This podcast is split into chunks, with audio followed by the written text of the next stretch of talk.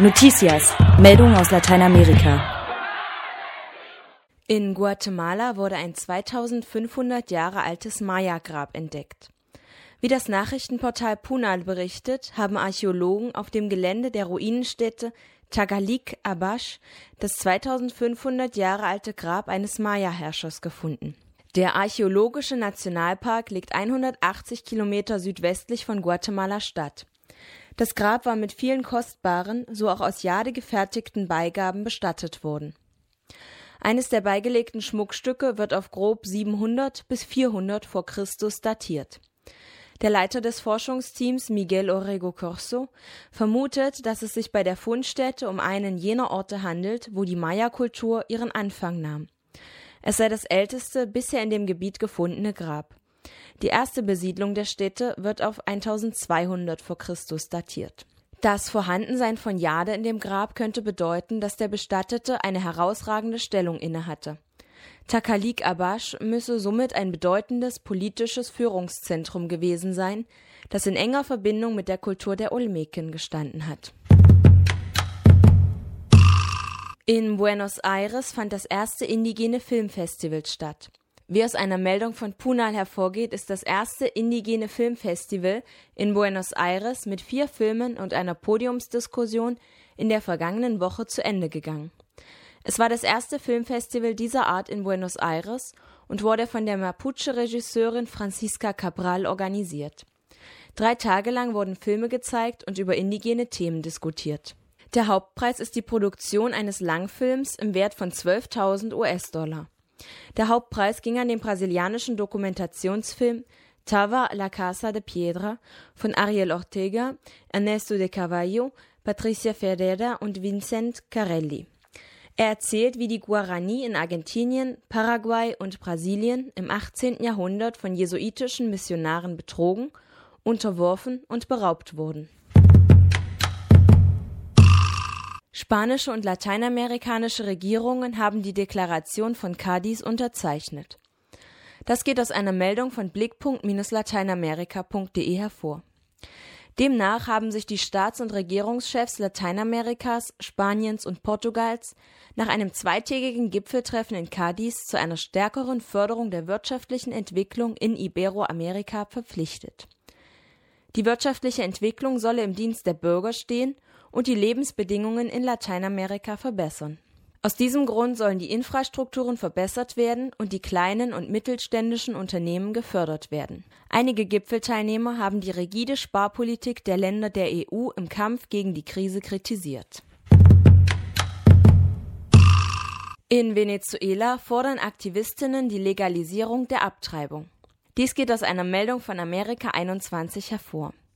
Demnach habe die Debatte um die Legalisierung der Abtreibung Aufwind in der Öffentlichkeit erfahren.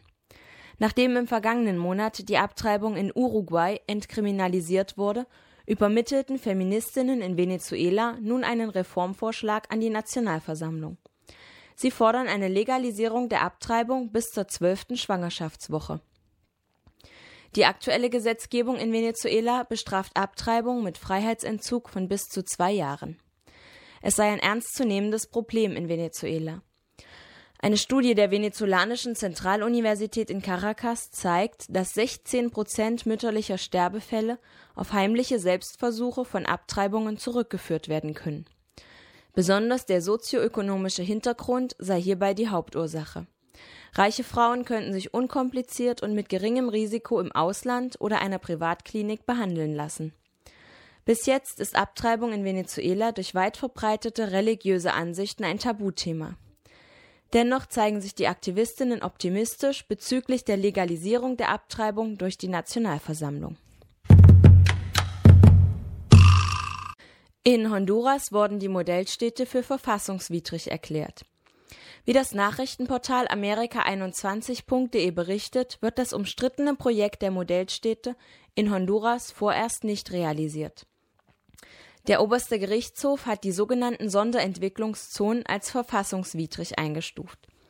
Die Richter sehen darin eine Verletzung der Verfassungsprinzipien, der nationalen Souveränität, des honduranischen Territoriums und der festgelegten Regierungsform.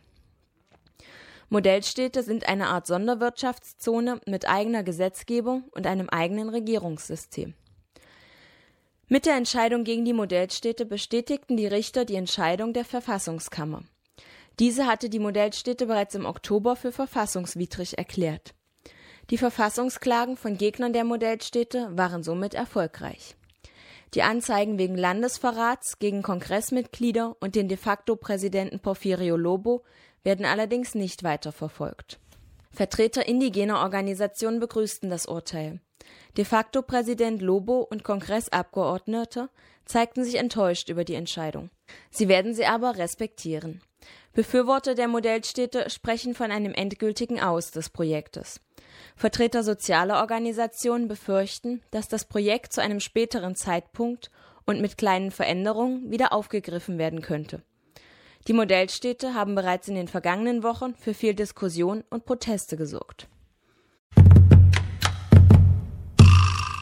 Lateinamerikanische Regierungen sind über eine Eskalation im Nahen Osten besorgt.